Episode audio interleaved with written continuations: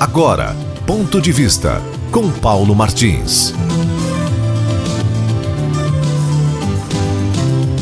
Preste atenção. Não está correto ficar em casa doente, com sintomas, até passar mal com falta de ar. Isto não funciona. Não funcionou e deu no que deu. Nós, há dois meses, já mudamos este protocolo. Olha, esta manifestação está na fala do ministro da Saúde, Eduardo Pazuello, que a, a mídia tendenciosa insiste em afirmar que não existe. Existe. Ele está lá, respondendo pelo Ministério da Saúde, apesar das informações tendenciosas e levianas desse tipo de imprensa. Não foi nomeado como definitivo, mas foi nomeado e autorizado a responder pelo Ministério e é o que está fazendo. O ministro não contestou o número de 100 mil mortes estatística que fez Globo e seus discípulos soltarem foguetes em comemoração. Vejam um absurdo! Soltarem foguetes em comemoração, abriram champanhes. Mas se o ministro não contesta, há quem não consiga concordar.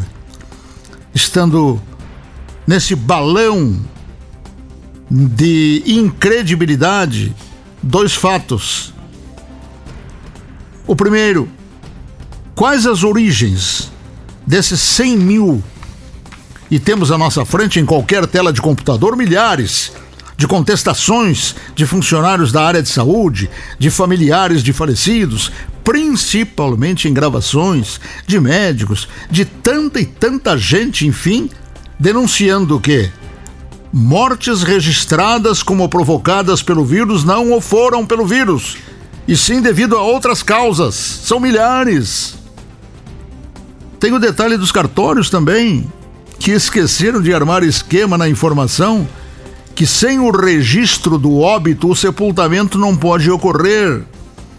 E com isso, aparecem dias e dias de óbitos de um dia para o outro, aparecem os acumulados. O que faz com que a imprensa da sordidez arme manchetes. Por exemplo, dias e dias não apareceram. Aí, num determinado dia, estoura nos, nos cartórios tudo aquilo que não foi computado. E aí, a imprensa da sordidez arma manchete. Mil mortos em apenas um dia em tal cidade. Aquilo é o acumulado, que não divulgaram por mais de um mês. É mais uma farsa que querem que o povo acredite. Nós tivemos nesse circo da imprensa da oposição, circo do STF e discípulos, até imagens de caixões abertos e vazios. Detalhe que muitos da oposição se apressaram em afirmar que se tratava de fake news. Principalmente a turma de plantão na internet paga com o já tradicional pão com mortadela. É.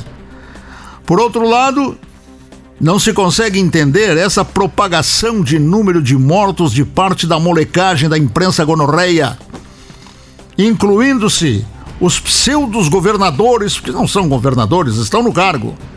Governadores de São Paulo e Rio de Janeiro. Pois se verdade fosse, então quem são os culpados?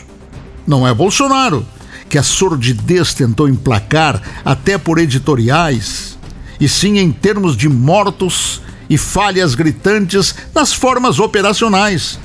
Toda a culpa, toda a responsabilidade está sobre os ombros dos 11 inquilinos do STF, aqueles que lá no interior daquele tribunal brincam até de roda.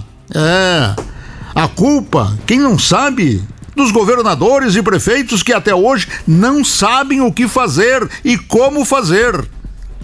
E por último, da imprensa maléfica, tendenciosa, despudorada, para a qual o Brasil como nação é o que menos importa, pois o que importa são a ela os milhões de dólares que lhes foram cortados das tetas do povo pelo presidente Jair Bolsonaro e querem continuar na mamadeira. Mas para isso, precisam derrubar o presidente. E se não convenceram ainda Não, não se convenceram ainda que, apesar do, repito a expressão, da sordidez, aí o furo é mais embaixo, né? Pois ali está de atalaia o povo brasileiro já exaurido de ser massacrado. Ponto de vista com Paulo Martins.